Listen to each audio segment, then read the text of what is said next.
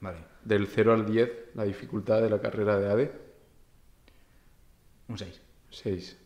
Sí, Vale, Teleco aprobado. es uno, sí, Teleco es un Algo 8, hay que echarle. Sí, hay que echarle, hay que echarle, hay que echarle. Vale. Claro, luego cuando estás en Teleco te das cuenta de, y yo me he preocupado por esto, Sí. pero, pero sí que es verdad que hay asignaturas, la contabilidad yo no la he tocado nunca, Sí. eh, leyes no he tocado nunca, eh, sobre todo es que lo de las leyes a mí cuesta, Sí, cuesta, sí, cuesta sí, buscarle la interpretación, cuando no has tocado nunca nada de ahí es complicado, De economía, letra, ¿no? Mm. economía, economía también cuesta, pero al final como tú tienes esa que te gustan las matemáticas, Claro, al final. pues, pues lo sacas para adelante. Sí. Porque eh, matemáticamente no es difícil. Además, Mm. los profesores de ADE, algunos lo han reconocido, ¿no? Que si que a lo mejor podríamos hacer esta función como si fuera una, una ecuación de orden 2 o de orden 3, como cuadráticas, tal, pero es que si hay que hacer la derivada, nos cargamos a, al, al 80% del alumnado. Entonces lo hacemos Ostras. lineal y que quede, que, que quede bonito al examen y que sepas que para llegar a este- aquí tienes que hacer la derivada parcial o lo que sea. Vale. ¿Y qué tipo de estudiante estudia ADE? ¿Quién suele entrar a esta carrera? Yo, eh, a ADE suelen entrar los que sus padres tienen empresas y van a ser la siguiente generación de la empresa, los que eh, quieren ser o dedicarse a algún tipo de funcionariado, eh, auditores, no son funcionarios, pero Sí. auditores, inspectores de Hacienda, inspectores de lo que sea, ¿sabes? Eh, eh, consultores, Sí. ese tipo de gente que más o menos lo tiene claro y va funcionariado en general, ¿no? Y luego están, pues, los que no saben qué hacer y se meten a ADE. y, Claro. ojo, porque tiene mucho mérito meterse a ADE creyendo que no tiene mucho futuro cuando es totalmente Sí, lo contrario, sí, tiene sí, sí. mucho futuro. Completamente. Es- ADE tiene mucho futuro De, de la rama social me parece que es de las más demandadas. a nivel nacional, Sí, nacional. a nivel nacional. De afuera no. no- no. Bueno, afuera no, No lo lo sé, sé, segura- no lo sé. seguramente también. Sí, Pero eh, yo me acuerdo de los, en los periódicos y muchos muchos artículos Mm. que suelo leer, pues que las principales pues no dejan de ser las ingenierías, que las ingenierías técnicas sobre Sí. todo, eh, administraciones de empresa y luego ya pues se van metiendo que si la rama de medicina, tal, tal, tal, tal. claro. Y, y luego una cosa que veo bastante importante que es, por ejemplo, en un, M- un MBA. Un MBA. Eh, un MBA es un máster de relacionado con empresa. Pero hay una cosa que dicen que yo creo que se puede aplicar a la carrera de ADE también, que en un MBA tú vas no solamente por el conocimiento, sino que un punto muy fuerte y muy importante del hecho de ir es la gente que conoces. A lo mejor yéndote a ADE, si tú tienes una inquietud por el tema de la empresa, aunque no la tengas, aunque, ¿sabes? Pero solamente tienes esa inquietud, o que yo qué sé, te gusta montar cosas, muy probable que en esa carrera conozcas a mentalidades muy similares a la tuya. Un apunte primero. Eh, Teleco más ADE Sí. viene porque los telecos suelen terminar y hacer MBAs. Sí, Entonces dijeron, ¿por Ostras. qué no, por qué no lo hacemos? Buen ¿Por qué- dato, ¿eh? ¿Por qué no metemos ya directamente Claro. la carrera de ADE? Segundo, el MBA, y lo digo porque yo ahora estoy en cuarto y mis compañeros de piso, pues uno estudia ADE, otro economía, y si llamas a, a universidades que ofrecen MBAs, te van a decir, es que lo, en clase sí, lo que tenemos son arquitectos, farmacéuticos, ingenieros. Tenemos gente que no ha tocado nada de ADE, Hmm. pero que al final está relacionada con puestos de gestión o de administración Claro, dentro de una empresa. Y es a lo que voy. Eh, tú te metes en un MBA recién salido de una carrera de ADE y lo que te van a explicar no, no va a ser nuevo. ya. Entonces, claro, por los conocimientos, la gente, si estudias ADE y te metes en un MBA, si es caro, sales por, eh, por la bolsa de trabajo o por el renombre que tiene Sí, la universidad, claro. lo pagas y, y tienes ese puntito de ventaja sobre otros que, no que también han- han cursado ADE, pero que no han hecho ese máster. Eh, pero a nivel de ingenieros, vamos, el MBA va para adelante. Sí, sí, Eso sí. siempre. Qué guay.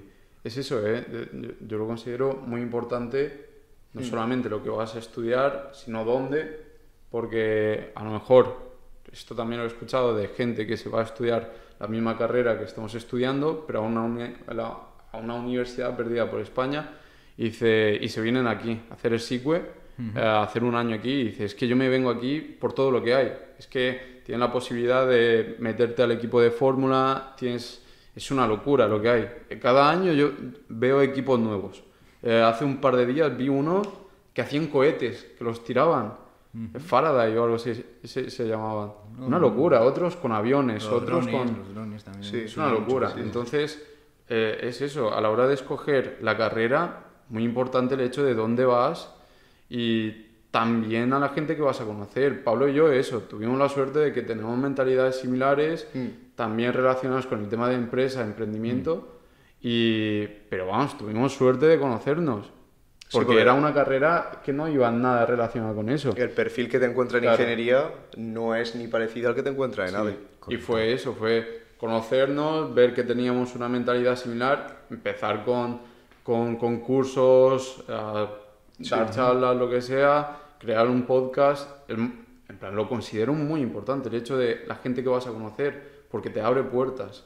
Y Si hay algo que a lo, a lo largo de estos cuatro, y van a ser cinco, porque me veo que tampoco lo voy a hacer, es aprovechar las, las oportunidades Ya. que te da la universidad. Mm. Esto que estáis haciendo vosotros del podcast, la gente que está metida en emprendimiento, en el UPV Ideas, eso, o sea, yo lo admiro. Sí. Primero, claro, tienes que tener tiempo, tienes que tener la idea, tienes que tener Claro. las ganas, que, tienes que querer aprender y tienes que saber enfrentarte a errores, porque cuando uno tiene una idea tiene que perfilarla muchísimo sí, muchísimo. Entonces, yo en ese sentido tengo la excusa de que no tengo tiempo, Claro. que voy súper agobiado con las clases, las prácticas y, y pierdo esa baza Sí. de aprovechar las cátedras, de aprovechar to- todas las actividades que hace la Politécnica. claro. Pero claro, Sí, No, sí, sí. Es muy complicado también encontrar ese equilibrio. Incluso nosotros eh, sacrificamos cierta nota por hacer un buen concurso. Eso es. Ahí, por ejemplo, los últimos exámenes, es eso, coincidían con concursos y sí que se han aprobado o lo que sea, pero dices, he sacado un 7, pero si no iba, tenía un par de días más para estudiar que posiblemente hubiera sacado más.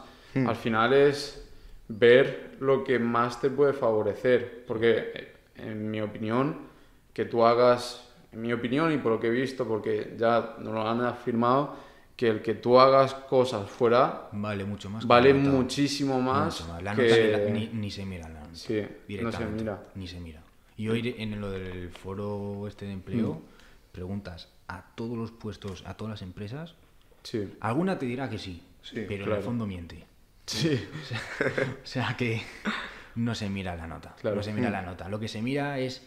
Mira, lo he hablado con. Justo estaba en el stand de Dash Photonics.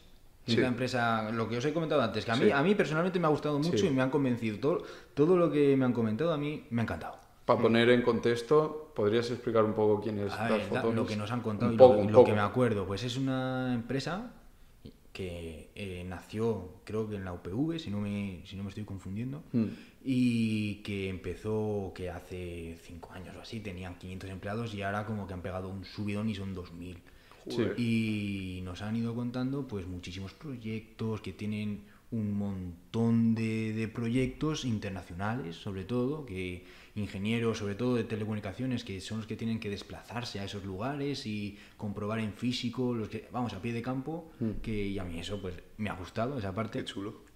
Y tenía esa curiosidad ¿no? de que nació como una idea aquí en la Politécnica y que están bastante cerca. Por lo tanto, sí que sirven como apoyo a la hora de jóvenes estudiantes que están en el último año de carrera y necesitan ideas para TFG o TFMs, pues ellos siempre están ahí ofreciéndose y nos lo han dejado bien claro y, y nos han dicho sin ningún problema. Es más, estamos para eso. Entonces a mí eso me ha convencido mucho. Qué ¿verdad? guay. Es las, las fotonis. Y eso, volviendo al tema principal, que ya casi, Sí. que yo, yo, yo soy el primero que vuela, ¿eh? que me estaba comentando un trabajador que su hijo eh, se había dedicado a, había aprovechado y se había ido a hacer el máster fuera, a Francia puede ser, no sé, por ahí. Y que claro, y que cuando iba a contratarle una empresa, pues él veía que su currículum era, pues eso, eh, tenía la carrera de tal, el máster de tal, y los franceses Claro, en- eh, se habían dedicado no solo a hacer la carrera, sino que cada verano Sí, eh, de esos años los tenía prácticas de tres meses. Entonces, claro, se veía uno con cero meses de prácticas y otros se veían con 12 meses de prácticas. Claro. Entonces, claro, ¿a quién contratas? al que tiene cero meses de prácticas o al Sí, que tiene 12 meses de prácticas. Y claro, esa, al final eso te abre los ojos. Y, y- y en verano, que no estás haciendo nada, por muy duro que sea el curso, la verdad Mm, que sí, en verano sí. no haces nada. Sí. Entonces, si puedes aprovecharlo, Mm. pues también viene bien. Y todo suma. Lo Claro. del Hyperloop, lo de todo donde te metas, Sí. más allá de las clases, te va a dar mucho más rendimiento Mm. a, a- a corto o medio plazo Sí. que la propia Sí. carrera.